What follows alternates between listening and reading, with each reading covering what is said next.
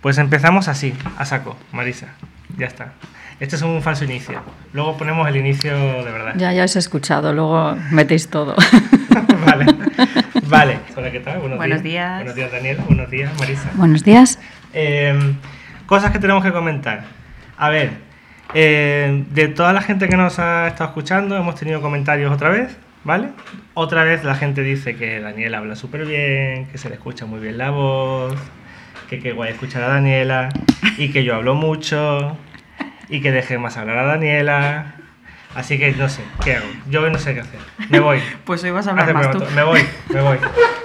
Yo me voy. me Hoy, voy. Adiós. hoy, hoy tenemos en, en el salón de nuestra casa. Eh, Pero espérate, espérate, ¿vamos a presentarla ya? pues no, no, no, no. Esto es el falso Ah, vale, vale, vamos a hablar de canal, Es vale. que quiero, quiero comentar que hoy tenemos no solo a una invitada espectacular, sino también tenemos en nuestro salón eh, a, a Canal Coin grabándonos para un programa, haciendo recursos. Decido la fuerte, de fondo. ¡Hola! Vale. Hoy tenemos el, el Master Media aquí en el... Más cosas. Nos, ya sabemos, nos escuchan de Dinamarca, Wow. nos escuchan de, de Rumanía. Sí, seguimos teniendo un, un oyente en Rumanía desde el principio. Que no un saludo a Rumanía. Un saludo al oyente de Rumanía. Te queremos, Rumanía. que nos sigue desde el principio. Eh, de Estados Unidos nos han escuchado, Guau. de Chile y de Irlanda. Sí. ¿Vale? Sí. Tenemos que dar un especial saludo a nuestra oyente de Dinamarca, porque sabemos exactamente quién es. Sí. Así que hola Fuen, un saludo. Hola, fue. Un besito, Un desde, besito. desde tu Málaga natal. Eh, te dedicamos el programa hoy, ¿no? ¿Por qué Sí, no? Sí, totalmente. vale, ya está. Y ya está. Mejoras de sonido, espero que se note cuando lo publiquemos. Sí, Y ya- tenemos micros nuevos, tenemos esponjitas en los micros. Sí, tío, micros con esponjitas, ¿eh? Sí, sí, sí, tenemos un equipito aquí con muchos botoncitos que no entiendo. Yo veo el onda cerca ya. lo veo acercándose a lo lejos. Vaya flipado.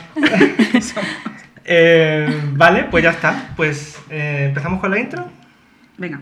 Venga. Lo- em, ¿Cómo lo, la haces tú? Porque yo hablo, hablo mucho, al parecer. Vale. Va, Hoy queremos-. ¿Hacemos con la música? Meto Venga. la música Ah, sí, de sí. principio, ¿no? O no, haces la intro y luego la, meto la música. Venga, vale. Venga. Hoy queremos presentarte a una persona, adentrarnos en un proyecto y sembrar contigo una semilla. Y no necesitas ni hacer equipaje ni pedir días libres, porque como alguien dijo una vez, nuestro destino nunca es un lugar, sino una nueva forma de ver las cosas. Bienvenida, bienvenido al Valle de Hugo. Vale, como he metido la música mal, la voy a repetir. Michael. Espérate, espérate, es que, un momento. Es que si oyes fuera, no lo oyes por los micros, ¿verdad? Yo lo- Yo lo oigo. Ah, claro, ¿sabes por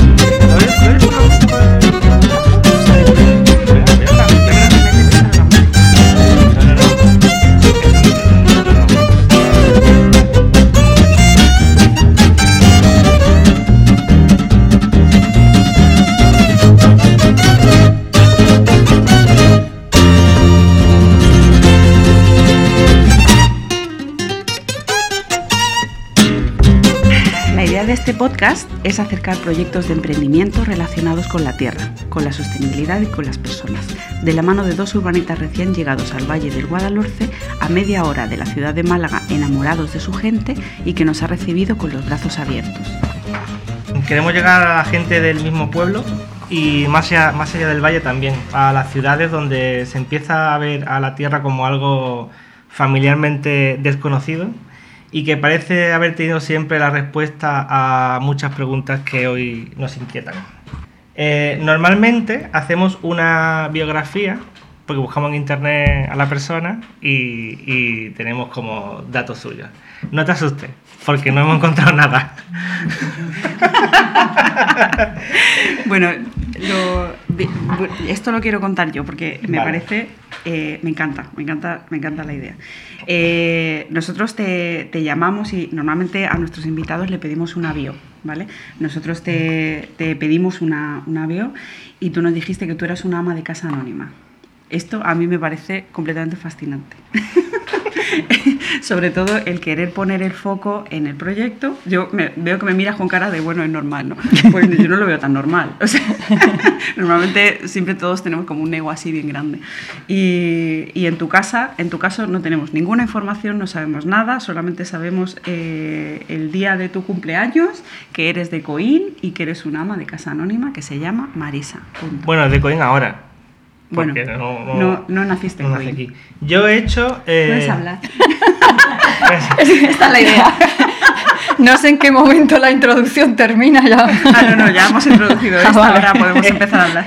Es que es un poco larga, sí. Yo, sí. es que el tercer capítulo. Estamos, la estructura estamos modificándola, ¿vale? Yo, de hecho, la, la introducción sigue, porque como la biografía no la tiene, yo lo que he hecho ha sido una efeméride del año 69, Ay, qué bueno. ¿vale? Vale. Entonces, si quieres, eh, hablamos de la te, te cuento la efeméride y nos ponemos en contexto, Venga. ¿vale? Tengo hasta música de efeméride, ya verás. Eh, ahí va. Música de efeméride. Ah, vale. ¿Vale? A primero de enero de ese año, en la plaza eh, Wenceslas de Praga, el estudiante Jan Palach se prende fuego como protesta de la invasión soviética a su país. Eh, y a la vez, los Beatles realizan su última actuación en público en el tejado de su empresa discográfica de Apple Records.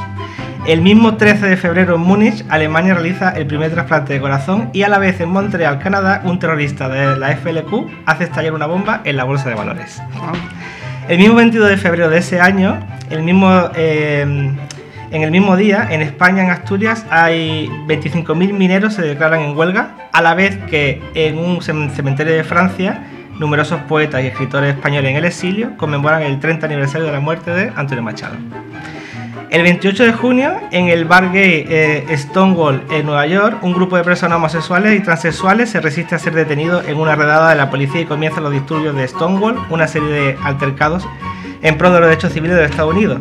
Y a partir de ese día se conmemora el Día del Orgullo Gay. El 21 de julio, el comandante Neil Armstrong se convierte en el primer ser humano que pisa la superficie de la Luna y solo un día después, el dictador español Francisco Franco designa a Juan Carlos Borbón como sucesor de la jefatura del Estado español. Eh, en agosto, tras eh, huracanes, sectas famosas, peleas entre China y Rusia, atentados en mezquitas, el 27 de agosto de ese año nace nuestra protagonista.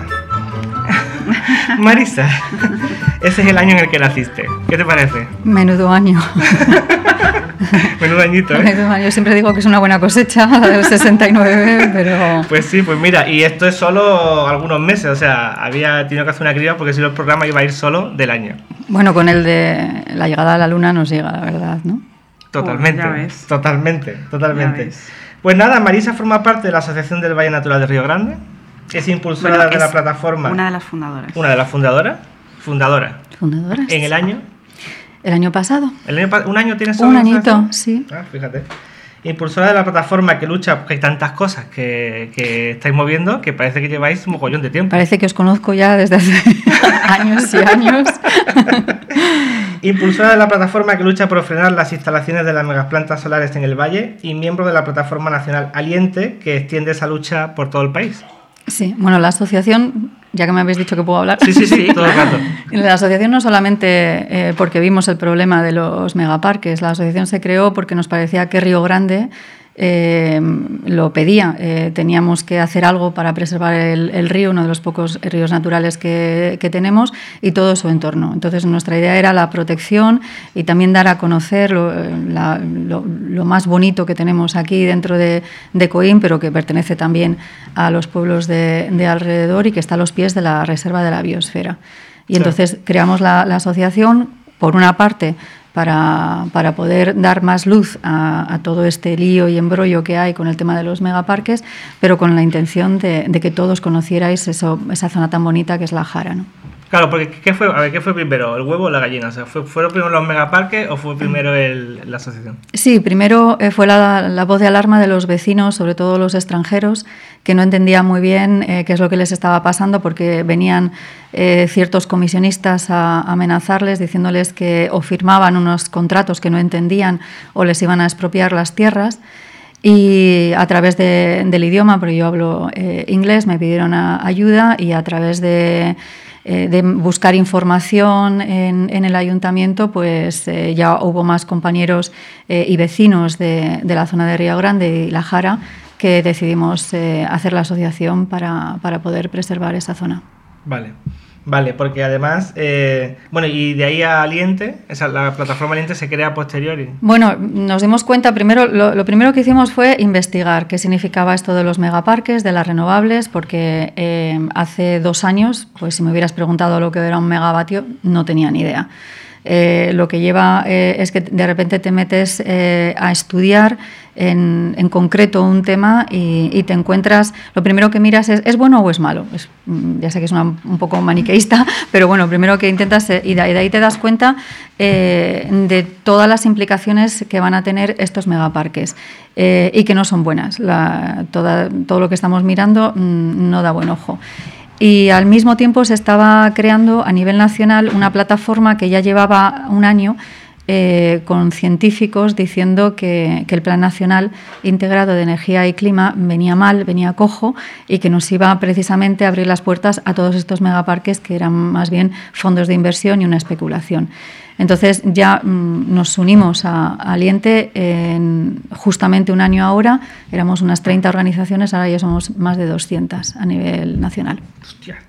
Porque eh, sigo un poco, yo voy metiendo un poco biografía sin que te des cuenta. Por medio, ¿vale? Tu voz anónima llega hasta el Parlamento Europeo. Ah, un momento, no pasa nada, no pasa nada. Se despide, Canal Coin se despide. Venga. Adiós, muchas gracias. a todos. Adiós. Ah, chao. Adiós. Em, tu voz anónima llega hasta el Parlamento Europeo. Eh, trabajas sin tesón contra gigantes. Te faltan horas en el día. Hoy vais a conocer el nombre de quien desde su anonimato lucha incansable por todos nosotros. Es que te lo tengo que leer porque me ha quedado muy bien. Me encanta. Hoy vas a conocer el nombre de quien desde su anonimato lucha incansable por todos nosotros, mientras los nombres de los que ya conocéis luchan entre ellos mismos para quitarnos todo lo que puedan. Hoy vamos a hablar con una ama de casa anónima. Hoy hablamos con Marisa. Nada, representación, pero tenía que leerlo, porque me ha quedado... Te ha quedado estupendo. Me ha quedado muy redondito. Pero eh, no estoy yo sola. Como os digo, somos en Aliente un grupo de, de voluntarios, eso sí que quiero dejarlo claro. Eh, y es verdad que nos falta tiempo. Eh, y esto mm, es muy grande. Precisamente ayer eh, se les había mandado una carta a los 705 parlamentarios porque había una votación que tenía que ver con los proyectos intracomunitarios y desafortunadamente no ha salido la votación como nosotros esperábamos y eso va a significar precisamente esta proliferación de, megaparques, eh, no solamente aquí en Andalucía, sino en toda España, que no es más que una especulación para convertirnos en el granero energético de los países del norte de Europa. Dicen de Andalucía que es un paraíso de sol, un sitio con unas condiciones climáticas inmejorables y un lugar estratégico para el desarrollo de un sector clave para el futuro medioambiental y económico, el de las energías renovables, las energías limpias, tan necesarias para hacer frente al cambio climático y preservar el equilibrio medioambiental. Dicen y nos dicen y dicen y dicen todo el rato que todo y todo esto nos suena fenomenal, ¿no?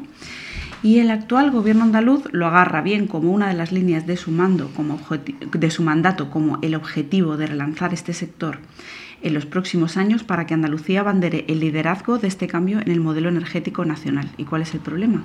Si no suena la música celestial. En vuestro, en vuestro favor diré, es complicado. Es complicado porque nunca sabes por dónde empezamos. Es como me habéis preguntado, ¿dónde empieza todo esto? ¿no? Es que es complicado porque explicar mm, que la energía, precisamente como la tenemos ahora. Que bueno, empezamos, vamos a empezar por una persona, vamos a empezar por ti. ¿Cómo empiezas tú? Porque cómo se pasa de ama de casa anónima a activista eh, en esta lucha.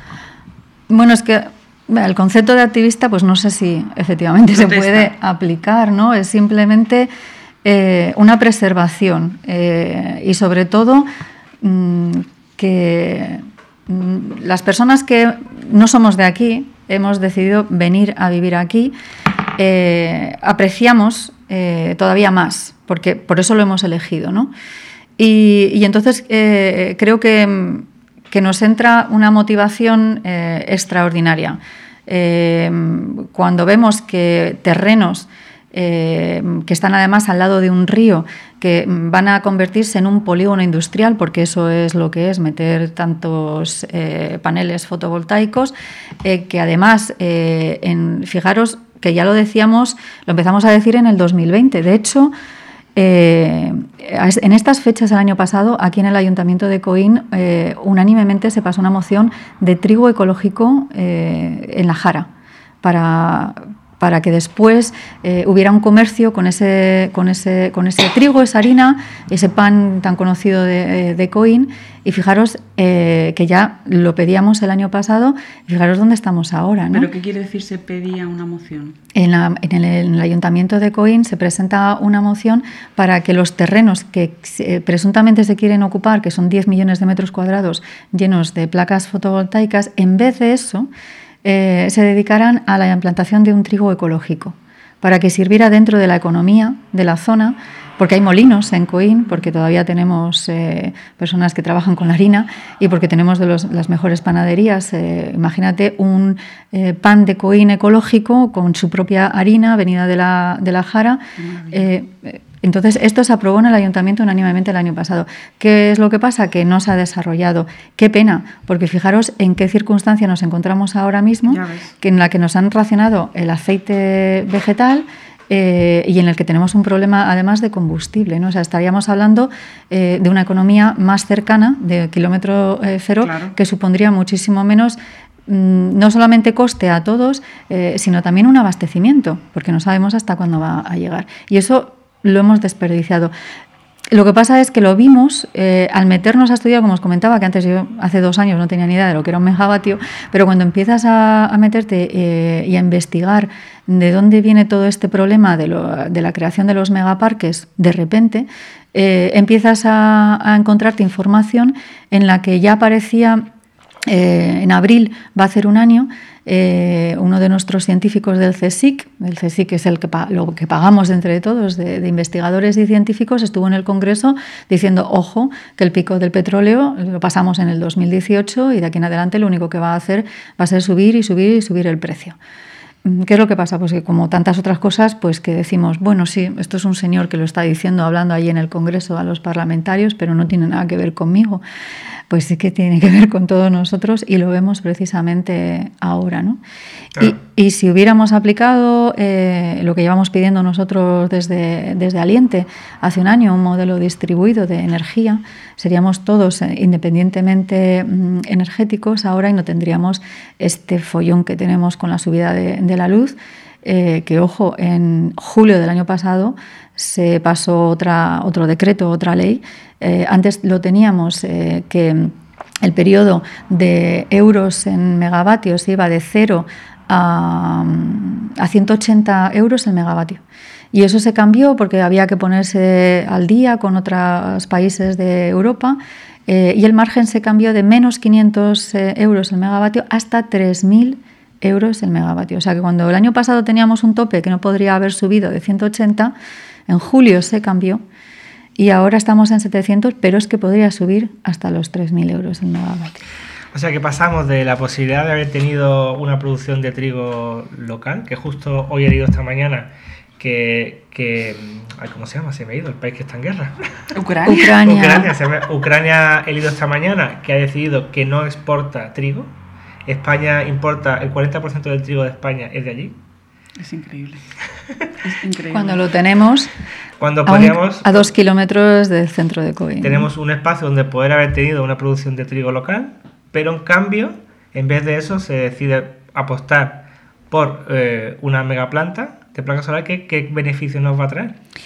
Bueno, mm, tampoco apostamos, o sea, viene un poco como implantado. Ahí es donde nos damos cuenta de que eh, esto ya venía en, el, en este PENIEC que se llama el Plan Nacional Integrado de Energía y Clima y que no se había eh, contado con la ciudadanía a la hora de hacer lo que se llama una transición ecológica, que realmente es la transición energética y que no tiene nada de transición, sino de transacción. Estamos con los mismos actores de siempre, que son los que el oligopolio eléctrico, que son los que vienen a implantar los megaparques para que ellos sigan teniendo secuestrada nuestra factura de la luz.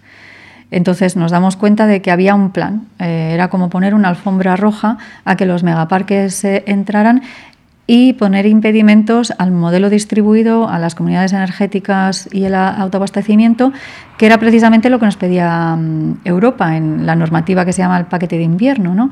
Primero hacer un ahorro energético. Eh, porque es que tenemos que darnos cuenta de que todos los recursos que tenemos en el planeta son limitados. Eso para empezar. Y, y después una eficiencia energética. Eh, que, además la eficiencia conseguiría eh, tener más puestos de trabajo, porque imagínate ahora ponerte a hacer edificios que sean eficientes energéticamente, eh, las instalaciones de los de los autoconsumos, de los tejados y, de las pequeñas producciones cercanas a los centros de, consumo, según Ampier, que es una asociación nacional de productores de, de energía renovable que ya lleva muchos años en el mercado, crearía hasta 10 veces más trabajo que las famosas eh, megaplantas, ¿no? y además trabajo de larga temporada. Entonces, ya os digo, cuando me puse a investigar y todos eh, los compañeros estamos hablando de mm, las 200 asociaciones que tenemos en, en, Aliente, pero estamos hablando, eh, ahora mismo se me, ha, se me, ha, ido el número de científicos que tenemos, pero está en la página de, de Aliente, que han firmado precisamente diciendo que esto iba a ser una barbaridad. ¿no? Entonces, vimos que la fotovoltaica en particular, que era lo que más eh, recaía en la provincia de Málaga eh, y en Andalucía en general, eh, llevaba asociada también un consumo de agua que no viene explicado en los proyectos y que nos preocupaba. Estuvimos también reunidos con el comisionado de Medio Ambiente y se lo dijimos. Y mm, pedimos que por lo menos se diga qué agua van a necesitar, tanto en la fase de construcción como en el de mantenimiento después. Eh, porque es que el agua también tenemos un problema con el agua, lo estamos viendo, ¿no? Pero una pregunta, esto de la planta fotovoltaica, ¿esto va a construirse con toda seguridad? ¿O todavía hay tiempo de, de pararlo? Bueno, nosotros eh, ahora mismo estamos eh, presentando, por ejemplo, en Andalucía, concretando donde estamos nosotros, una iniciativa legislativa municipal eh, donde le estamos pidiendo a la Junta de Andalucía, porque sí que me gustaría dejar muy claro que eh, nosotros somos vecinos eh, preocupados, algunos afectados, pero que no estamos con ningún partido político asociado. Lo que le pedimos es a todos los partidos políticos, y ellos lo saben bien porque hemos hablado absolutamente con todos. ¿no? Y lo que les pedimos es una planificación, una ordenación y una participación ciudadana. Eh, entre todo este mm, tiempo que ha pasado desde el año pasado, que, ya estábamos pidiendo esto, eh, pues sabemos que en la Junta de Andalucía hay un mapa que han hecho los técnicos, pero que no se quiere hacer público. Y este mapa, eh, de primeras, lo que elimina son las zonas de alta sensibilidad por la biodiversidad, que es tan importante, sobre todo con los temas de salud que tenemos ahora, donde no deberían de implantarse los megaparques. Mm, ¿Por qué no se hace eh, público? Pues porque más de la mitad de, las hectáreas eh, donde van ubicados los eh, megaparques están en esas zonas. ¿Y esas hectáreas hay terrenos privados? Sí, claro. Sí, sí, hay lo mismo que eh, no solamente eh, tenemos que hablar de dónde van ubicadas las plantas, sino también todo lo que va asociado con el transporte de esa energía, porque luego eso después hay que llevarlo a un punto de conexión. Entonces hay mm, zonas que son públicas, como montes, eh, zonas de la Red Natura 2000, es que estamos hablando de zonas protegidas eh, y luego entramos dentro de la ubicación en sí de los megaparques, en el que suelen ser ya terrenos en general, suelen ser, no todos, eh, pero en general suelen ser privados, que se hacen a través de contratos. Y es a través de esos contratos que comenzaron a hacerse con los famosos comisionistas aquí en, en La Jara, en donde los, sobre todo los extranjeros que no entendían bien lo que estaba pasando dieron la voz de alarma. Vale, una, eh, uno de los argumentos que investigando y hablando yo aquí en Coín con mis vecinos, con mi, con mi barbero de aquí enfrente, eh, sus argumentos eh, son, bueno, el primer argumento es que es trabajo para la gente de Coín, que creo que no es muy real con el tema, ¿vale? El segundo argumento es que, que, bueno, total, si es terreno que no se usa para nada. Esto también se me lo escucha un montón. Claro, nosotros ya eh, publicamos el año pasado en, las publicaciones que tenemos en los grupos sociales, ya publicamos que en los últimos siete años eh, el trigo había incrementado el precio un 30%, solamente en los siete últimos años. Eso sin la guerra que estamos teniendo desafortunadamente ahora mismo, ¿no? Eh, porque mm, inexplicablemente estamos importando trigo, ¿no? cuando antaño España era además eh, el granero de, mm. Europa, ¿no? la maragatería, toda esta zona. Mm. Eh, entonces, la Jara se conocía precisamente como el granero de Málaga. ¿Qué es lo que pasa? Que nosotros entendimos perfectamente desde el principio que un propietario de un terreno eh, de repente vienen y te ponen una cantidad de dinero que te van a dar a finales de año por hectárea. Eh, y entendemos que es algo goloso, porque sobre todo los propietarios eh, suelen ser gente ya de cierta edad, los propietarios de los terrenos, que después los hijos heredarán. Y es una de las cosas que más nos preocupaba también, porque se está dando en estos terrenos el uso de la superficie. Eso es lo que están alquilando. Entonces mm, va a haber muchos problemas después de que los herederos efectivamente puedan recoger eh, esas tierras al final de, esos contratos que son una media de 25 o 30 años. Los contratos, a ver, por, de alquiler. situar un poco, un poco la, historia dentro de, un contexto así que lo pueda entender cualquier persona.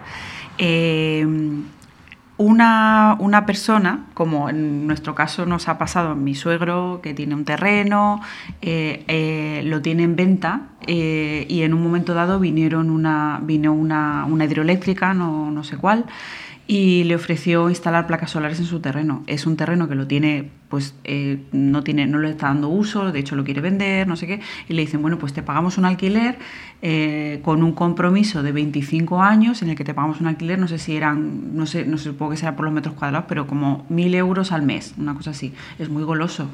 Claro, efectivamente. Y luego, por lo que he estado un poco investigando en vuestra página web, eh, resulta que una vez que ese menos mal que esto no se llegó a hacer, ¿vale? En este caso, pero, pero vamos, que imagino que como, como a mi suegro le pasará a muchísima gente, ¿no? Que vienen y dicen, oye, que tienes un sol estupendo, pues aquí vamos a poner Claro, se pone a alquilarlo, empieza a recibir todos los meses su alquiler, pero... Claro, durante 25 años eh, por no hacer nada, genial, es estupendo.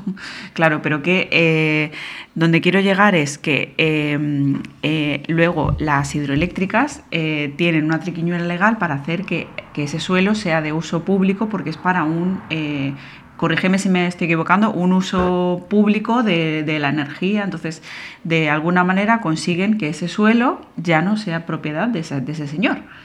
Se lo compran para un bien público por menos valor del, valor de venta que podría tener. No, no se lo compran, se lo expropian. Se lo expropian, pero le dan dinero, ¿no? ¿La información cómo va eso? A ver. Eso es lo que os decía, que nosotros entendimos desde el principio, por eso eh, lo que intentamos era que sobre todo los propietarios antes de firmar se informaran.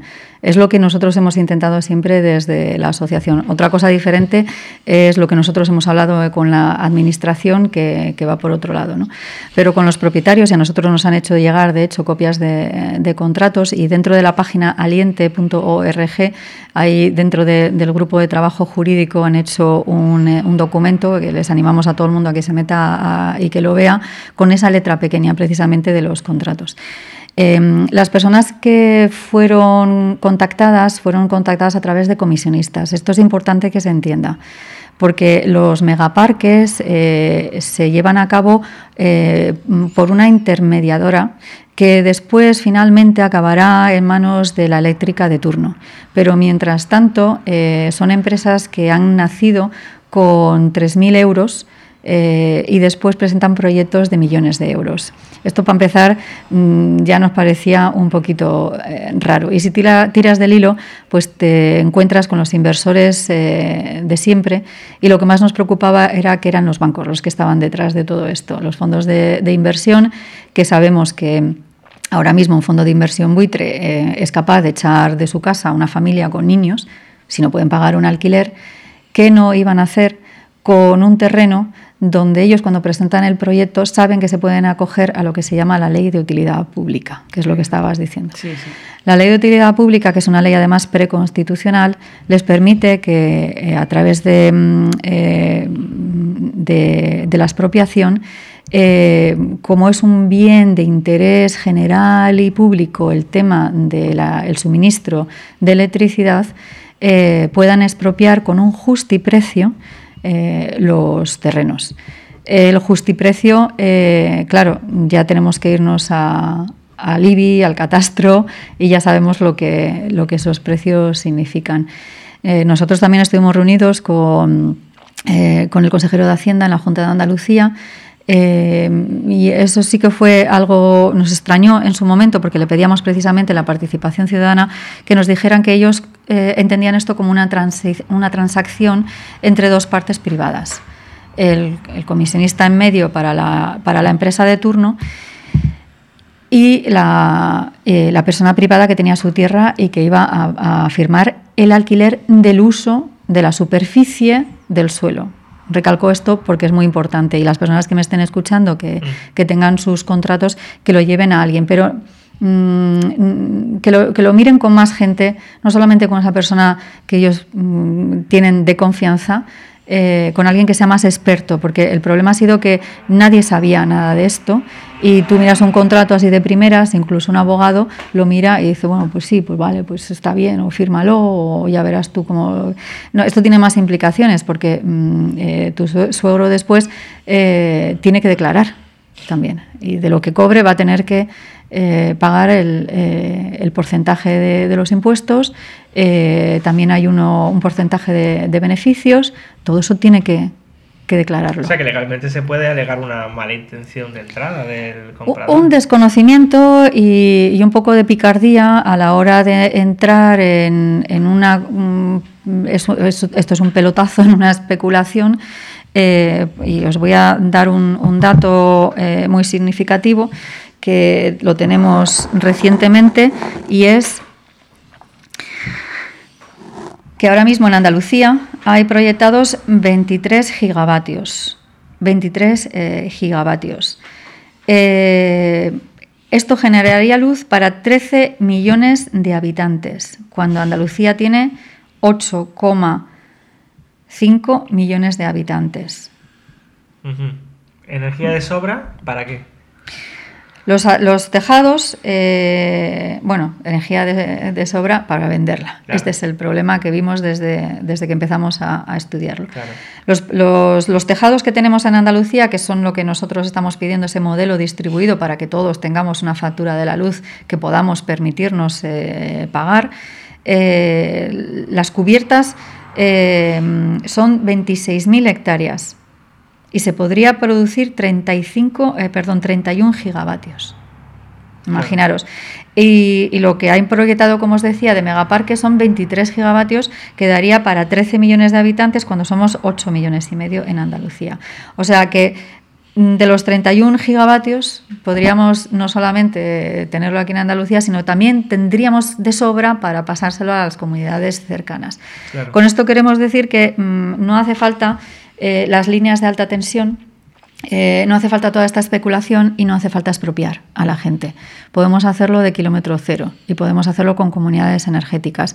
Y esta demostración de lo que desafortunadamente está pasando ahora mismo eh, en Ucrania nos está dando la razón, precisamente. ¿no? Si esto se hubiera comenzado hace un año, si se hubiera planificado, si se hubiera fomentado el autoconsumo eh, y, las comunidades energéticas, eh, ahora mismo no estaríamos dependientes y, si encima tuviéramos la jara llenita de, grano de trigo, pues seríamos los más ricos del vecindario. Claro, nos lo comentaba Iván y se viene diciendo desde hace tiempo que las guerras te las pueden vender, te las pueden vender por las razones que sea, pero al final son guerras por recursos. Esto siempre es así. Sí, aquí tenemos un problema de, la, tubería que se llama Nord Stream 2, eh, que es la que lleva eh, la nueva, que se ha ya terminado de hacer, pero que estaba precisamente para que los papeles se, se aprobaran, eh, que es la que llevaba el gas, la segunda tubería que llevaba el gas de Rusia hasta Alemania, y ahí es donde ha comenzado también parte del conflicto. ¿no? Sí, no creo que salga eh, la vajilla. Ah, esa la vajilla. Yo digo, ¿ese ruido que es? Es un fantasma. Sí, es, mi barrio, me está dando hambre. Hablando de trigo y de, y de recursos. Entonces, em, la movida, vamos a volver un poco para atrás, porque decías antes que es algo que viene impuesto. Es decir, llega a un ayuntamiento ese proyecto y el ayuntamiento se lo tiene que comer. Claro, el, desconocimiento que teníamos en el 2020 era, por un lado, que eh, los propietarios pensaban que esto era la, panacea, eh, que los ayuntamientos pensaban que efectivamente esto iba a ser fantástico. Y a raíz de, estar estudiándolo, ya nos reunimos con los alcaldes de, la zona para explicarles que esto no era tan bonito como lo pintaban, que como decía mi madre, nadie da duros a cuatro pesetas, eh, y que había que mirar sobre todo la letra pequeña. Los megaparques se presentan eh, em, bien hasta 50 megavatios en la Junta de Andalucía para ser aprobados o si tienen más de 50 megavatios en, el Gobierno central. Eh, ¿Qué es lo que pasa? Que otra de las triquiñuelas que estas empresas han tenido es dividir los megaparques que tuvieran menos de 50 megavatios porque una autonomía siempre va a tener menos obstáculos que un gobierno central a la hora de aprobarlo.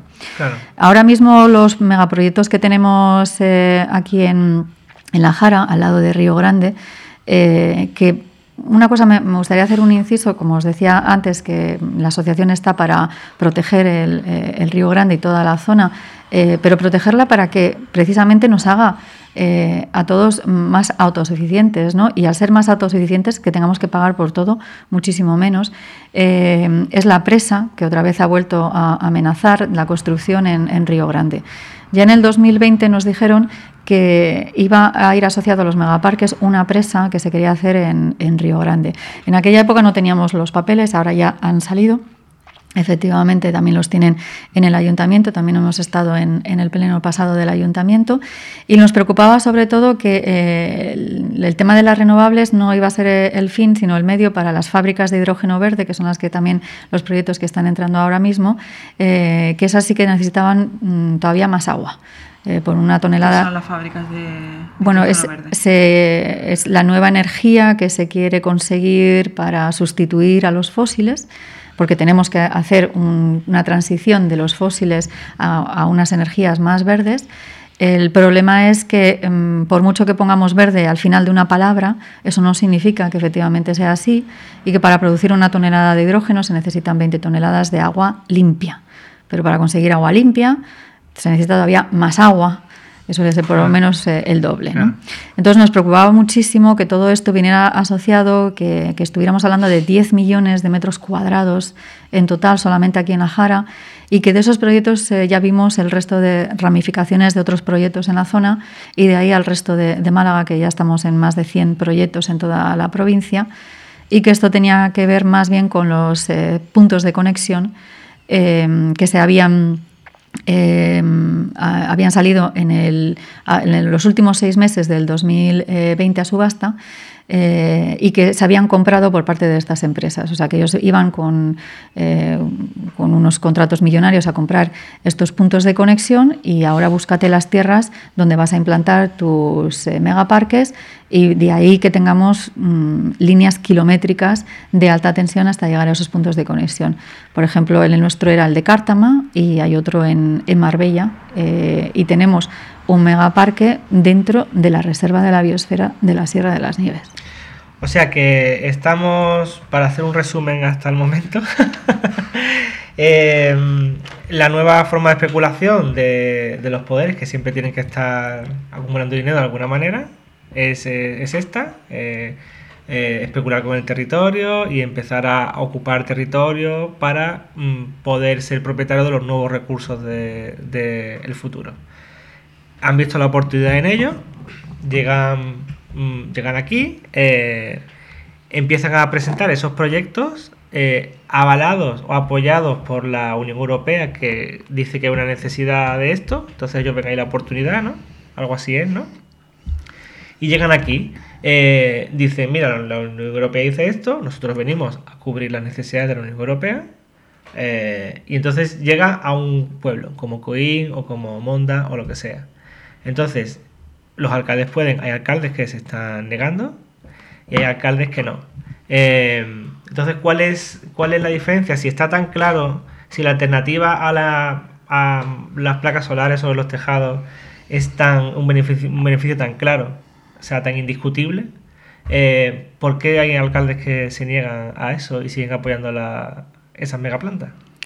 Bueno, mm, nosotros eh, queremos creer que era también parte del desconocimiento al principio. ¿no? De hecho, nos reunimos con todos los alcaldes, muchos alcaldes de Málaga, de la provincia de Málaga, de Cádiz, mis compañeros en las otras provincias con, los alcaldes respectivos de sus eh, municipios y mm, porque ahora es que ahora mismo me gustaría recalcar que ahora mismo por ejemplo en Caniles en Granada están expropiando a propietarios de terrenos eh, además de, producción ecológica que en su día habían firmado los contratos porque pensaban que efectivamente como tu suegro que les iba a, entrar un, un dinero que solía ser unas 1.500 euros por hectárea al año. Y y habían, habían reservado parte, de sus terrenos para la fotovoltaica y parte para seguir con la producción ecológica, porque ellos tenían eh, hijos y querían que siguiera la tradición familiar. Y sin embargo, ahora mismo les está llegando la expropiación de esos terrenos, no solamente de los que firmaron, sino de todos los terrenos. Entonces, mm, ojo, ojo con, con, el tema de la utilidad pública, porque además eh, hay otro, mm, eh, otra, otro proyecto ahora mismo en Europa eh, que se llama Fit for 55, eh, en el que ya están diciendo que todos estos megaproyectos eh, quieren desde Europa que se vayan considerando de interés público. El interés público lleva a la aplicación de la, de la ley de la utilidad pública y eso lleva a la, expropiación. Entonces, mm, mm, hay que, había que explicárselo. a todo eso va añadido con, con la reciente aplicación de, de, la nueva ley del suelo, del impulso del suelo, de, que se llama la lista, eh, que ahora mismo además la semana pasada se presentó un recurso anticonstitucional eh, porque además eh, con esta nueva ley del suelo pues se abría la veda para que el señor con el maletín llegara al ayuntamiento y tuviera más peso que la soberanía municipal, o sea, más peso que mm, cualquier decisión que se, tuviera, se pudiera tomar en ese municipio. ¿no?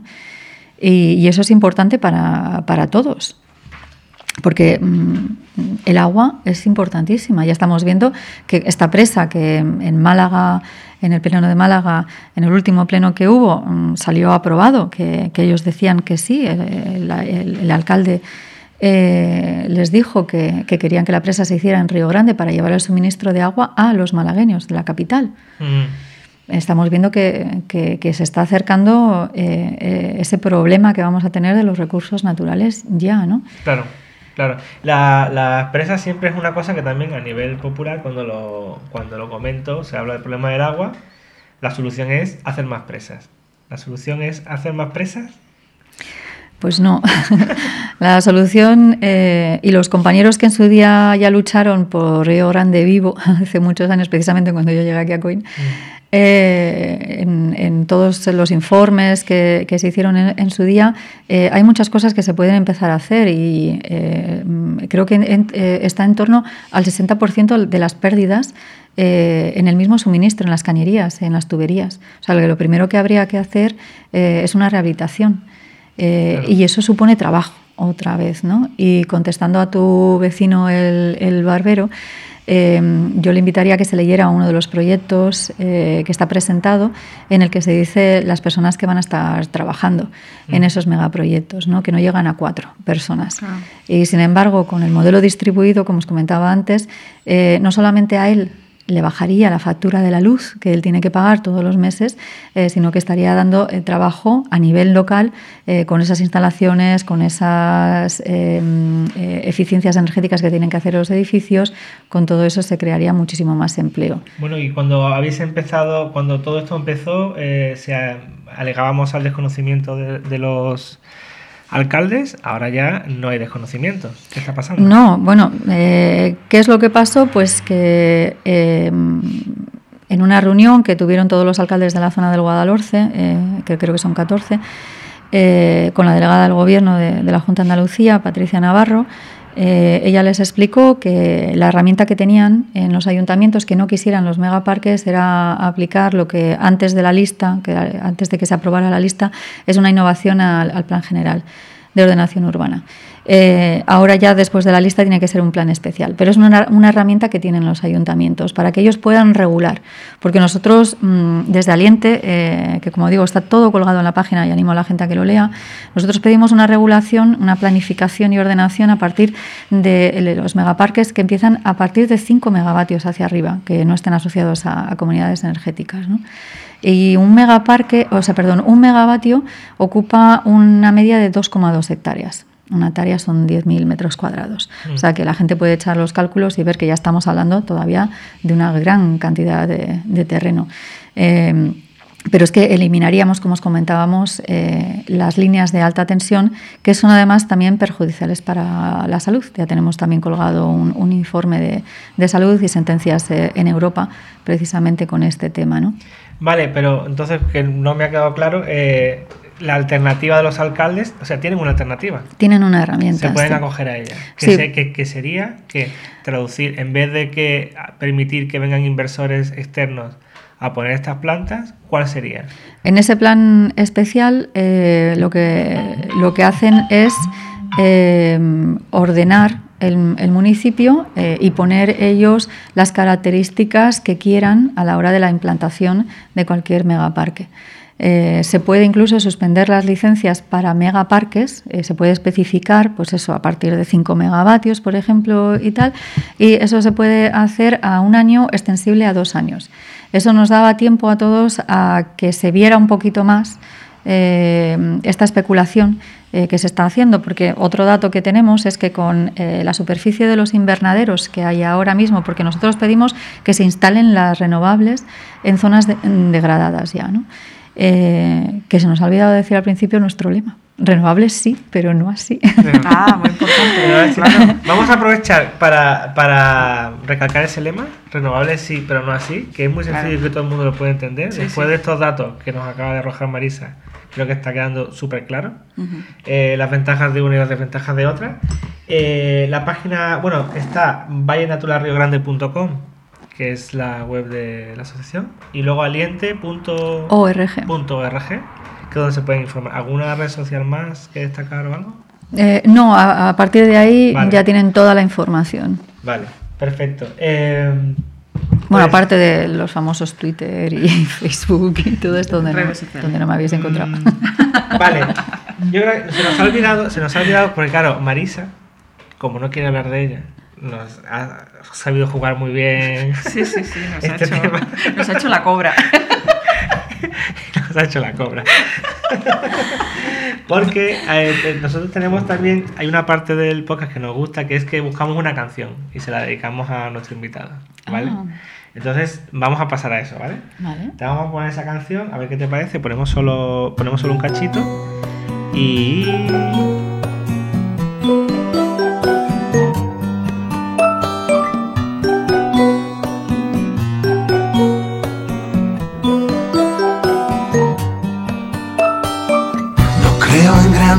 ideas, ni creo en documentos de interés humano. Tu padre pasa, saluda a la cámara, baila con tu madre, tienen 20 años y yo solo observo el sol, cómo entra el sol, solo observo entra el sol en los lugares que habitan los hombres y se refracta su luz.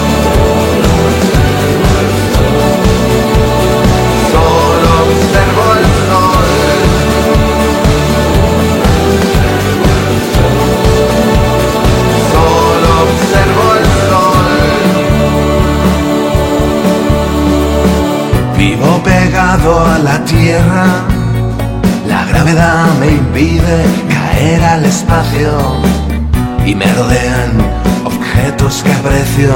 Mi vista y mi cariño los desgastan a diario y yo solo observo el sol, cómo entra el sol,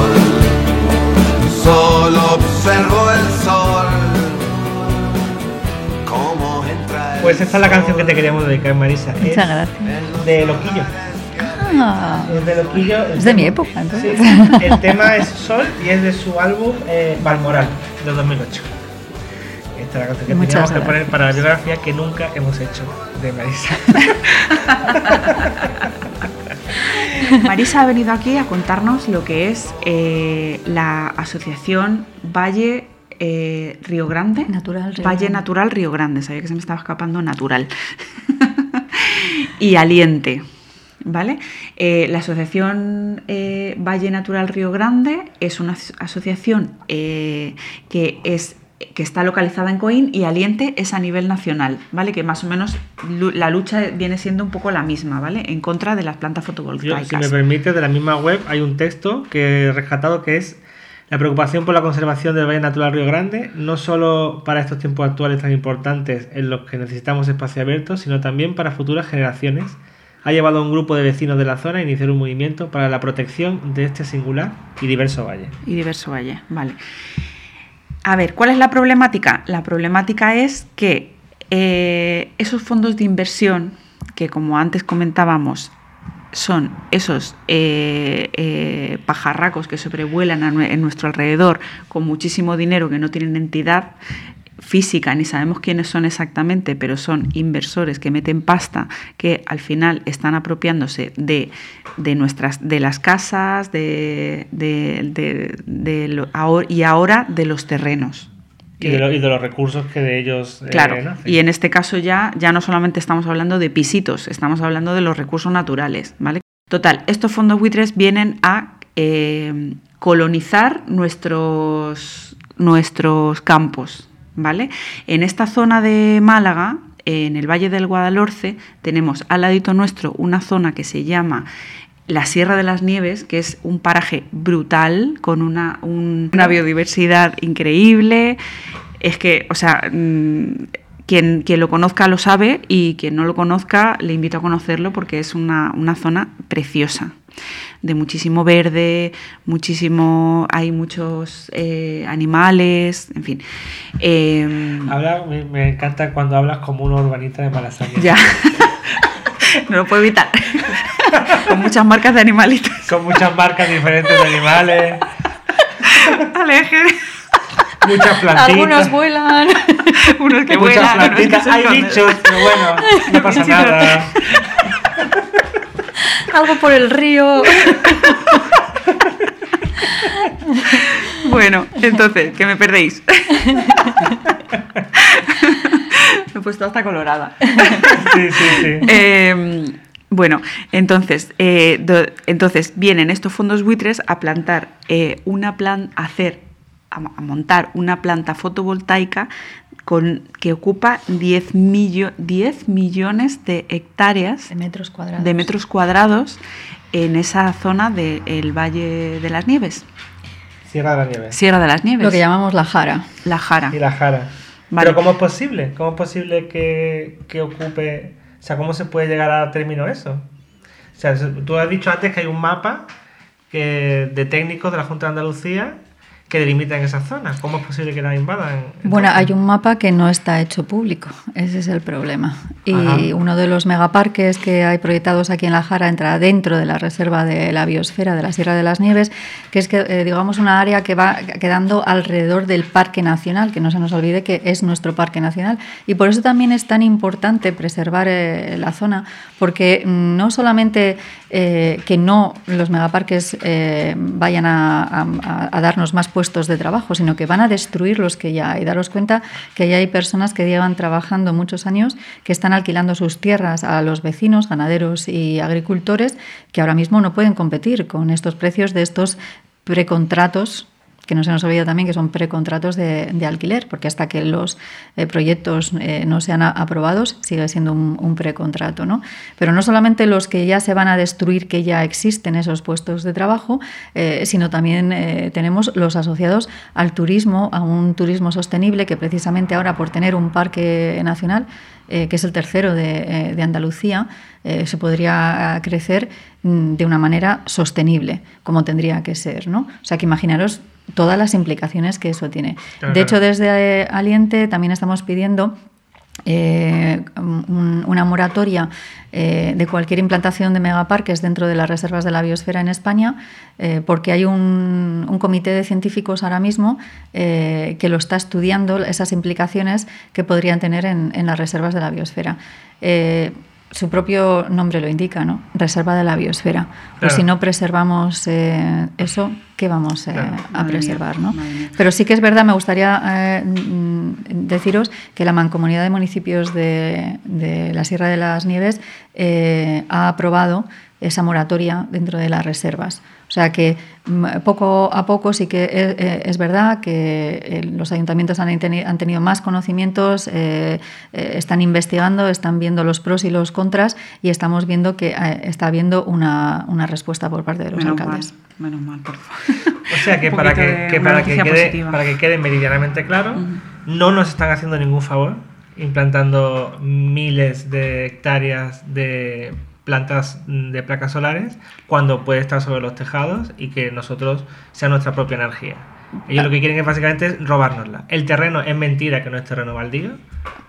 E incluso aunque lo fuera, que no existe terreno baldío, porque no existe tierra baldía, eh, está em, ese terreno pues está rodeado de, de más biodiversidad. O sea, al final eh, todo terreno eh, es útil y no es baldío. Aunque no sea parque natural, si está al lado del parque natural, hay una influencia. Eh, tenemos, que, tenemos que mm, diferenciar si efectivamente estamos haciendo una transición energética, si de verdad nos creemos el problema del cambio climático. y para eso tenemos ahora los datos que cubriendo solamente ya los invernaderos de Almería, por ejemplo, solamente los invernaderos ya tendríamos el suministro eléctrico para el resto de Andalucía. Flipa. Entonces, eso es lo que necesitamos, ¿no? Esos estudios eh, para ver primero qué es lo que nosotros estamos eh, consumiendo y después ver quién eh, va a hacer esas construcciones y dónde se van a hacer y cómo, ¿no? Porque si no, mm, nos vamos a convertir en una transición tecnológica nada más, ¿no? Y si, y si está tan claro eso, ¿por qué no viene ya desde Europa mandado así? Es decir, ¿por qué no desde Europa ya viene diciendo, señores, placas en los tejados. Ya desde Europa sí. Es que la normativa que se llama el paquete de invierno, efectivamente es así. Lo que pasa es que desde julio del año pasado al gobierno eh, central, que lleva, que tenemos un ministerio que se llama así de transición ecológica y de reto demográfico, que es otro tema también muy importante porque eh, ya, ya, hay estudios en otras comunidades donde los megaparques están implantados y no fija población, todo lo contrario. A la gente no le gusta vivir al lado de un eh, polígono industrial, que es lo que son tanto los molinos de viento como los, eh, los fotovoltaicos. En, en, esta normativa europea que debería de haberse traspuesto en, en junio del año pasado, pues que se les ha olvidado transponerla. Y entonces, eh, eso que comentábamos del ahorro energético y, de, la eficiencia energética, que son los de las dos principales normas, eh, la han dejado de lado y, sin embargo, se han ido a la creación de los megaparques. Pero es que la creación de los megaparques es el oligopolio eléctrico de siempre. Y que no se nos olvide, por ejemplo, que el año pasado ya vimos que Iberdrola secó un par de pantanos eh, simplemente porque bueno, que ellos dijeron que tenían que dar sus réditos a sus accionistas y si para eso tienen que secarte un pantano, pues lo secan, ¿no? Yo una, una cosita que quería puntualizar, eh, cuando, porque bueno, eh, viendo todo esto veo como que hay como mucho interés que la gente cree, bueno, estos terrenos baldíos, los entrecomillo aquí con los dedos, eh, que, que, no se puede hacer nada con ellos, que no sé qué, que no sé cuánto. Eh, resulta que para, bueno, y, se cree que esto va a traer trabajo. Bueno, yo quería comentar aquí, yo conocí una vez a un tipo que, que se dedicaba a controlar eh, las placas, o sea, lo que hacía era el trabajo de, gestionar una placa solar en Almería, una, una placa solar, no, una megaplanta. una megaplanta solar en Almería. Y este tío trabajaba, era un ingeniero que trabajaba desde su portátil, desde cualquier lugar, y lo único que hacía era eh, cuando una placa fotovoltaica eh, daba un fallo, él emitía algo desde su ordenador que hacía pum pum y se arreglaba y ya está. o giraba un poquito las plaquitas desde su ordenador y esto era el trabajo que daba al pueblo, ¿vale? Para que un poco para dejarlo aquí sobre la mesa. Y luego habrían allí in situ eh, pues un par de técnicos, como mucho, que van allí, arreglan el fallito que haya en la plaquita y ya está. O sea, este es el, todo el trabajo que da el pueblo. Y además, eh, una anotación que he visto en, en, vuestra web, o sea, de todo, de toda, mm, que todo esto, lo vas, dímelo tú porque seguro que lo vas, a, lo vas a explicar mejor, que esta energía va a, va a parar a Marbella y no a la zona donde, de donde se hace. Bueno, es lo que os comentaba antes de los puntos de conexión. Tienen que transportar esta energía y evacuarla. El, problema es que mm, toda esta evacuación, eh, todas estas líneas, después van hacia, hacia Europa. Eh, el, problema es ese, que, nos van a vender. Eh, y bueno, ya lo hemos visto en estos días precisamente de la presidenta de la Unión Europea, que ha dicho que, España va a ser el suministro de energía de renovables de Europa. Eh, también lo ha dicho Pedro Sánchez en el, en el Congreso.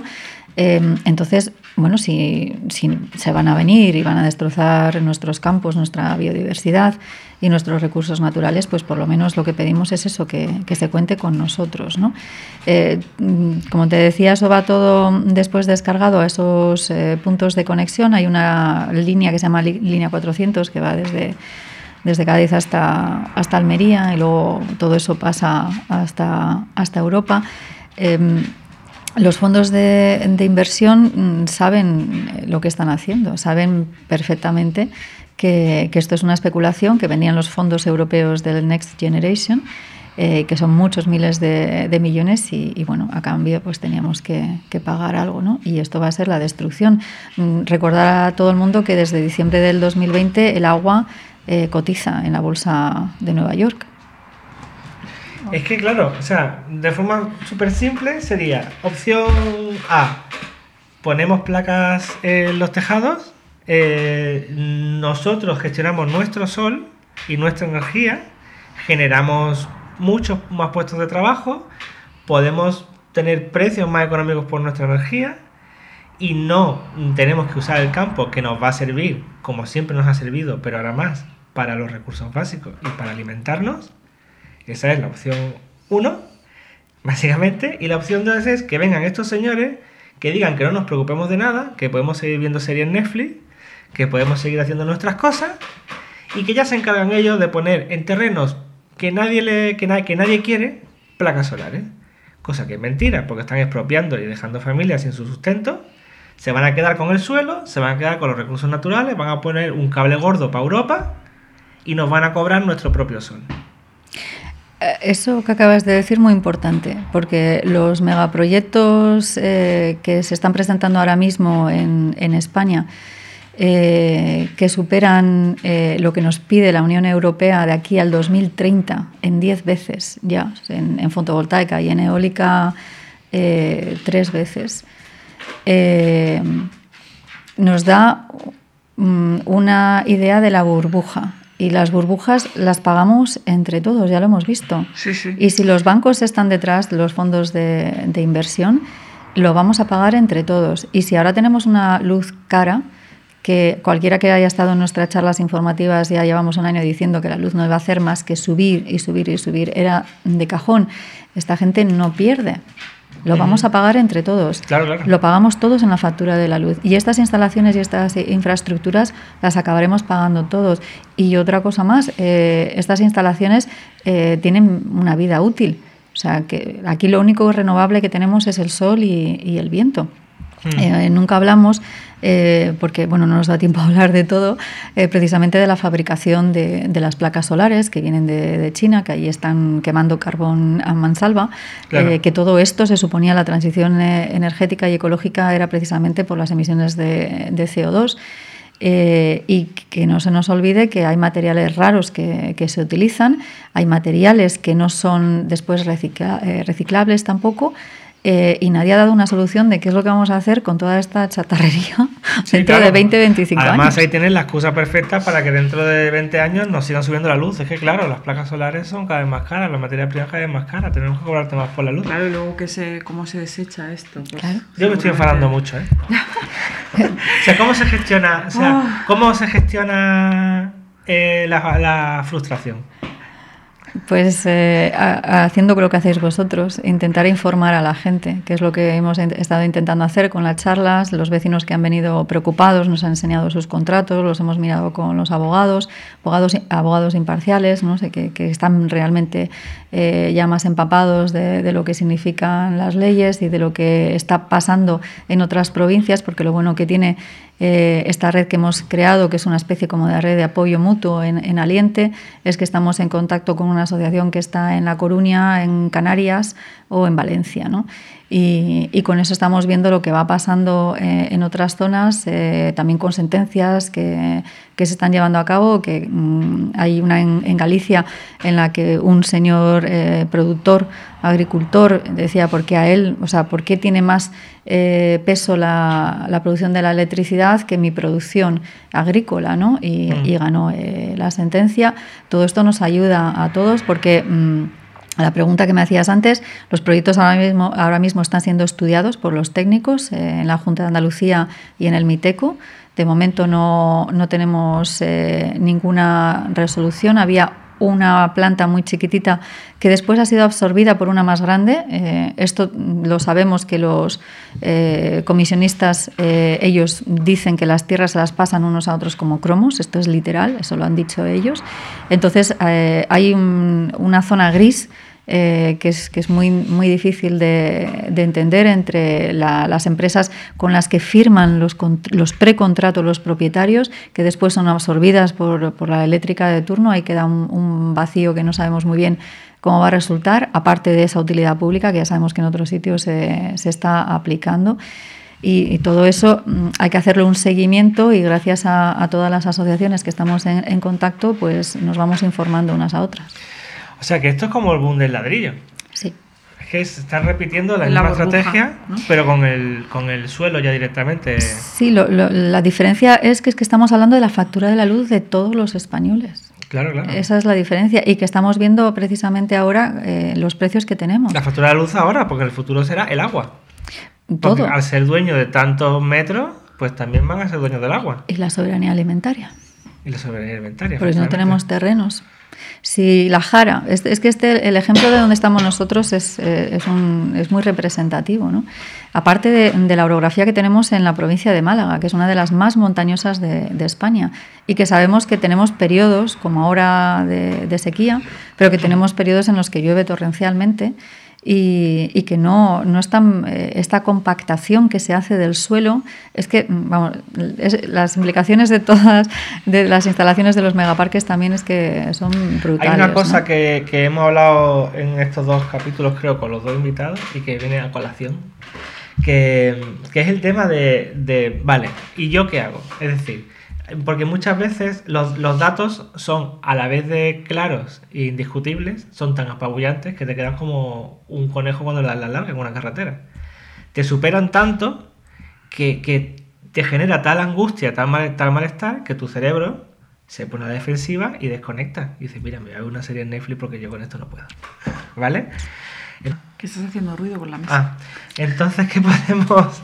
Eh, o sea, ¿qué podemos decir a todos los habitantes de Coín, a todos nuestros vecinos, a los habitantes de Málaga, que también le influye lo que pasa en el Valle de Guadalhorce directamente, no indirectamente, sino directamente. O sea, ¿qué mensaje podemos trasladar para que, para que primero, mm, o sea, a la vez que le informamos, también llamarlos a, la calma, a, que superen ese desasosiego eh, y, y vean ¿qué pueden hacer al bueno, respecto? A la calma o, a la acción. Bueno, pero desde la calma, porque lo que digo es que genera tal angustia. O sea, tú como cuando, cuando a ti te pasó esto, por ejemplo, en tu propia experiencia, ¿tú antes tenías como ya estabas implicada en alguna, en alguna actividades sociales o asociaciones o tal? O, ¿O fue en plan, tú estabas a tus cosas ¿Cómo fue eso?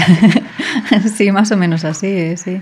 Lo que pasa es que eh, llega un momento, eh, los ingleses tienen una, una eh, frase que, que, dicen, que luego al traducirla al español lo perdemos un poquito, ¿no? Pero es cuando ves, ya no puedes no ver.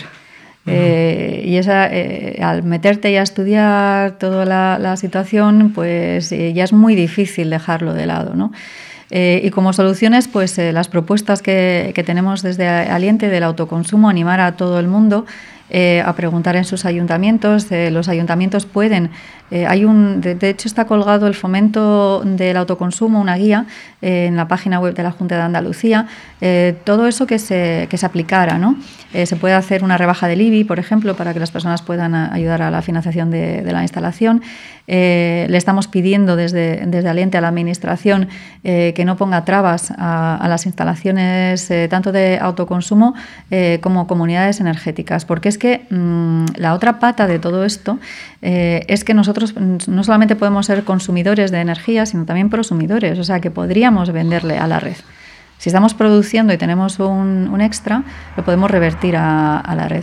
Eh, y esto se está haciendo ya con las pequeñas instalaciones que, ya existen, pero con muchas trabas. Muchas veces eh, cuesta mucho eh, que te paguen todo el exceso de, energía que estás produciendo. ¿no? Y, pedir que, las comunidades energéticas eh, se lleven a cabo. Por ejemplo, el día 17 de marzo, desde el Ayuntamiento de, Pizarra, eh, va a haber una, explicación de las comunidades energéticas. Eh, pues eso animamos a todos los ayuntamientos a que hagan eso, porque mm, es que además... ¿Qué es, una explicación de las comunidades, de las comunidades energéticas? Bueno, pues... ¿Una charla informativa? sí, van a dar una charla informativa. Y, básicamente es cuando tú puedes compartir un, un tejado. Eh, y ahora tenemos trabas eh, simplemente en la ley de, propiedad horizontal, eh, en el que tienes que tener tantos vecinos para que te den permiso para hacer la instalación.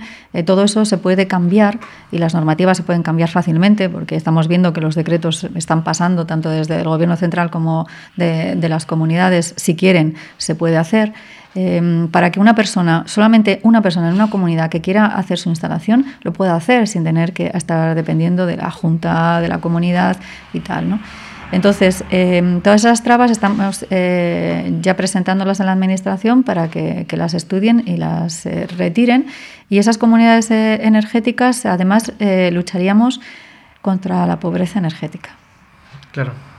Al poder compartir y los edificios públicos, eh, los polígonos industriales, eh, lo que hablábamos antes, todas las zonas degradadas, todo debería estar ya eh, cubierto de, placas fotovoltaicas. Claro, y parar lo otro, porque aunque nosotros, o sea, aunque todo esté cubierto de placas, si paralelamente los grupos de inversión se apropian del suelo, en el futuro, vale, tenemos energía, pero ellos tendrán el agua, ya estamos jodidos otra vez.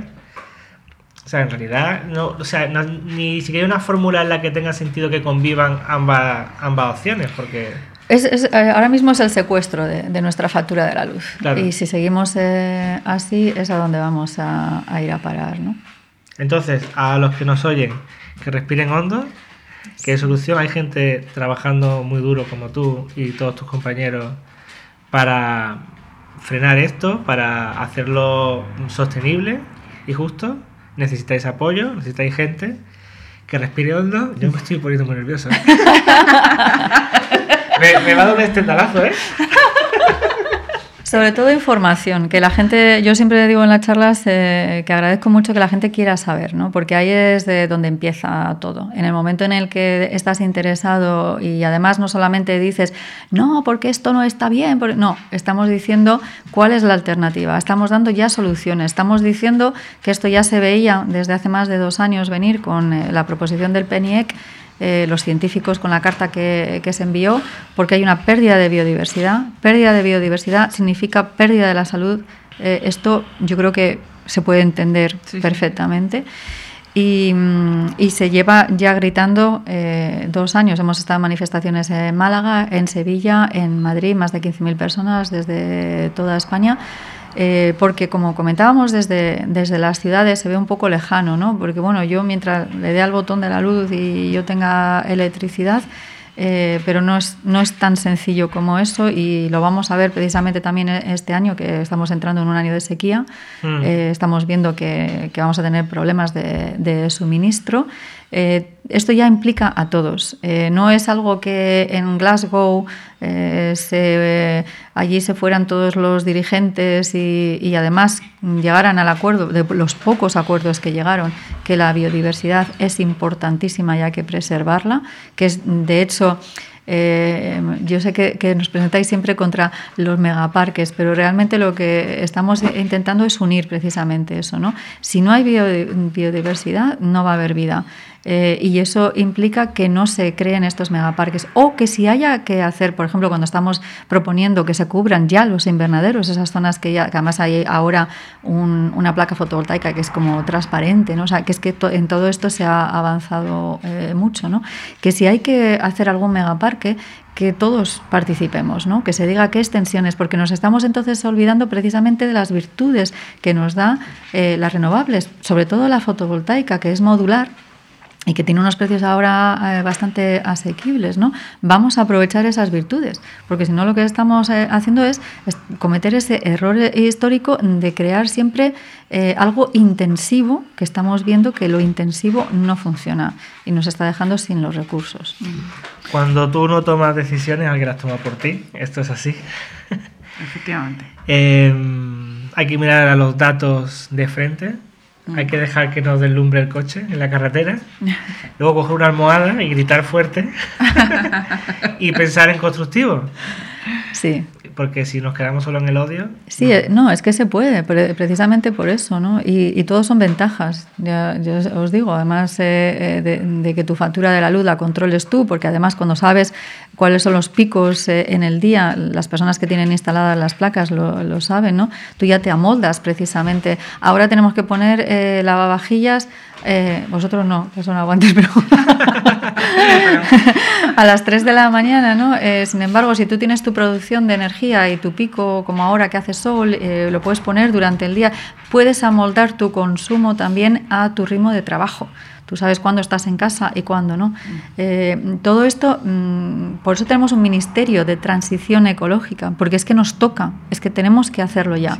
La diferencia está en, como tú bien dices, eh, Jordi, mm. en dejarlo en las manos de otros, que lo hagan por nosotros. Eh, pensando que eso va a ser lo mejor cuando hemos visto hasta dónde nos han traído las eléctricas, entonces mm, mal vamos. Eh, o mm, decimos, no, nosotros tenemos eh, que, hacer algo, vamos a ocupar todos esos eh, suelos degradados que incluyen incluso eh, cementerios, como se está haciendo en, Málaga. Ah, luchamos contra la, pobreza energética, tenemos nosotros nuestra factura de la luz, pero es que después además vamos a tener todos los terrenos necesarios con nuestros recursos para poder crear o producir el, trigo que vamos a necesitar. Sí, es que lo de la energía es solo una cosa, es que detrás de la energía va el agua, para el, para el alimento. Hay que reaccionar. Más cosas. Eh, vale, Mm, tenemos que estar informados de esto. O sea, yo creo que la, manera de gestionar esta frustración de esto que están decidiendo por nosotros y nos están secuestrando la factura de la luz, etcétera. Eh, ¿Cómo lo solucionamos? Pues informándonos. ¿Dónde nos informamos? En las páginas, la página web que volvemos a, decir, ¿no? Entiendo que las charlas se anuncian en la página web, en las redes sociales. Las charlas salen en, las páginas, eh, sí, de las redes sociales eh, y luego toda la información de cualquier documento, eh, de cualquier dato que, he dado hoy está todo colgado en la página de aliente.org. Vale. Darlings, echarle un ratito a, a mirar las páginas web. La serie de Netflix puede esperar. Eh, luego, no os agobiéis. Simplemente que es mucha información, es una cosa muy tocha, pero ya está Marisa y mucha más gente eh, trabajando en eso que, están trabajando para nosotros. Vamos a apoyarle como ellos necesiten y ya podemos seguir con nuestra vida más o menos luego, no pasa nada. Sí, se pueden a través de la página nuestra de asociación eh, Valle Río Grande.com, eh, ahí tenemos la página de contacto. Si quieren entrar en contacto con nosotros, bienvenidos los, los socios. ahora mismo tenemos los proyectos, otro de los problemas que tenemos es que los proyectos se presentan con 30 días para poder presentar las alegaciones. Eh, eso hace que estemos corriendo todos como pollos sin cabeza y no podamos dedicarlo a otras cosas, pero nos encantaría porque tenemos, eh, según abrimos la página, y por eso no hicimos la página web no hablando, según la abres, de, los problemas de los megaparques, eh, sino de las actividades que nosotros queríamos y que queremos hacer, porque tenemos, es que tenemos aquí un tesoro, un tesoro. Como comentabas antes en la, en la introducción, si alguien ha leído el libro del alquimista, el alquimista viaja por todo el mundo hasta darse cuenta que el tesoro estaba bajo sus eh, propios pies. precisamente en Andalucía, además, que está basado el libro, ¿no? Fíjate, pues sí, lo de las alegaciones, nada, con la firma digital, ¿eh? es muy fácil de hacer desde casa, ¿vale? Estad atentos, seguirles en redes y solamente con eso ya sería una gran ayuda, que todo el mundo que pudiese alegarse. Y, al- y la gente que, que le hagan una oferta para alquilar su terreno, que tenga muchísimo si tienen, cuidado. Si tienen dudas, eh, pueden contactar con nosotros a través de, de la página web o de las redes sociales y les ayudaremos a echar un vistazo a esos contratos. Pero si tienen dudas o si no tienen dudas, que por favor se informen, porque Sí, sí, sí. Nosotros lo que pedimos, no, nosotros no le decimos a nadie lo que tiene que hacer. Lo que le decimos es que se informe muy bien antes de, de firmar nada. claro. Bueno, pues nada, mm, tranquilo, no hay que quemar, no hay que quemar la bolsa, como pasó en, el, el efeméride de tu año, no hay que ir a quemar la bolsa todavía. Hay soluciones eh, constructivas donde todos ganemos. Eh, para, para terminar, nosotros siempre pedimos, esto tendría que haberte avisado, pero Uy. te va a tocar estrujarte la cabeza ahora un poco. Eh, podemos pausar la grabación si hace falta. Pedimos a los invitados que al final dejen una semilla. Puede ser una- un libro, por ejemplo, Miguel eh, de Colusión, el primer capítulo fue un documental que se llamaba eh, Besa la Tierra o algo así De Netflix. de Netflix. Iván fue un libro muy chulo que sobre eh, economía, que no me acuerdo del nombre, Las cosas pequeñas. las cosas pequeñas. Y mm, te pedimos que hagas una sugerencia a, a los que nos escuchan. Pues sí, pues me habéis pillado porque no tenía, no tenía nada preparado. La verdad, si mm, no me lo vais a creer, pero que estamos con esta vorágine de, de- de todo que eh, Porque tendrás tiempo para ver una peli de algo, una peli, leerte una novela de ficción, ¿no? Eh, si, o sea, si te digo la verdad, eh, lo que más, además que lo que más me gusta es, eh, es leer eh, y no- apenas he tenido tiempo de, de terminar una novela este año. Eh, pero me voy a salir de, de todo lo que has dicho, simplemente por lo que más eh, me ha llegado en estas semanas, que, porque he tenido que compensar con un poquito de, de música, voy a aprovechar y, y voy a invitar a la, a la gente a que, a que vea un, un violonchelista eh, espectacular que se llama Hauser, H-A-U-S-E-R. No tiene nada que ver con nada, pero es que su música es tan maravillosa que les animo a todo el mundo a que le escuche. Y lo mismo eh, en, en el plano clásico como versiones de canciones modernas. O sea que eso es para, para todo el mundo. Pero sí, un poquito de, de relajación en estos tiempos que, que estamos eh, viviendo y dejar que la música entre por los poros. Qué guay. Eh, Hauser, Buena, Hauser. buena recomendación. lo mismo, a ver si podemos poner un, Violonchelo. A ver si podemos poner un, un cachito antes de, antes de irnos. ¿Este, este señor tan guapo? También, además de todo. Sí, sí, sí, sí. Además, ¿eh? Todo bien. Todo bien, ¿eh? Cuidado- Además toca bien el Cuidado. violonchelo. Cuidado con Hauser, que no tiene pero, ¿eh? Está para entrar a vivir Hauser, ¿eh? He puesto la nota frívola hoy. A ver, porque estoy con los anuncios, no me, no me puede salir. Bueno, pues eh, muchísimas gracias, Marisa. Eh. ¿Algo más que quieras añadir antes de irnos? ¿Algún dato? Nada, está todo... Animar a todo el mundo. Haremos pronto una marcha por la zona de la Jara, eh, este tesoro que, que tenemos eh, aquí a mano. y animaremos a todo el mundo para que se venga a dar un paseo y podamos enseñarles los pajaritos. sí. Esas cositas que van por el agua, los bichitos. cosas. Aquí, aquí, aquí un cachito de, de Hauser, aquí. Muy bien peinado. Tiene Sí, pelazo, ¿eh? Sí, sí, sí, sí. Muy atractivo. ¿Lo ves en vídeo o solo lo escuchas de fondo? No, eh, lo pongo de fondo, si no me distraería todo el día. Bueno, genial.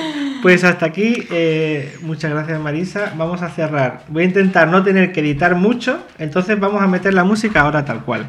eh, de cierre. Espera un momento. No, un no, momento. no, vamos. Queríamos preguntarte, eh, bueno, nos has recomendado una, una música y queríamos preguntarte, bueno, ¿qué te ha parecido la, la entrevista?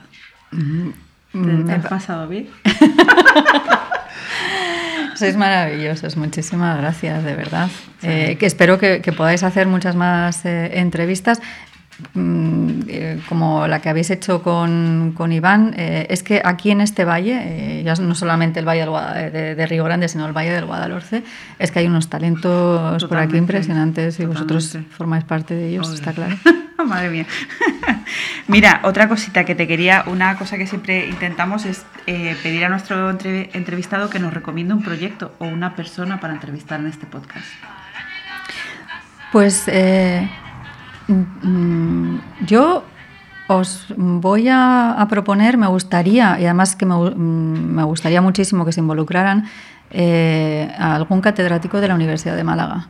No sé si eh, es posible, tenéis acceso o si no yo os puedo poner en, contacto, eh, porque creo que las universidades eh, se han quedado un poquito al lado, o, sea, mm, no, no, no están llegando o su voz no está llegando en estos momentos tan graves que, que estamos viviendo. ¿no?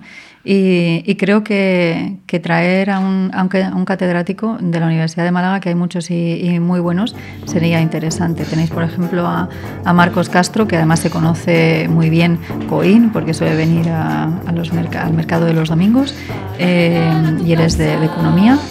Os sugeriría a alguien a- así, sería muy importante.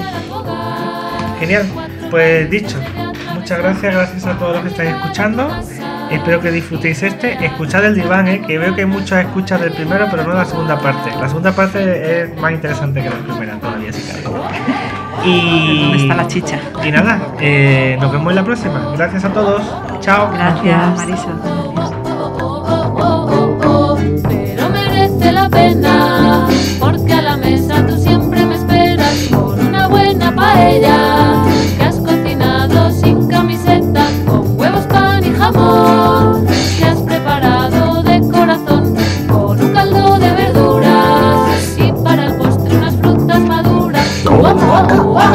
oh oh oh oh oh oh oh oh oh oh oh oh oh oh oh oh.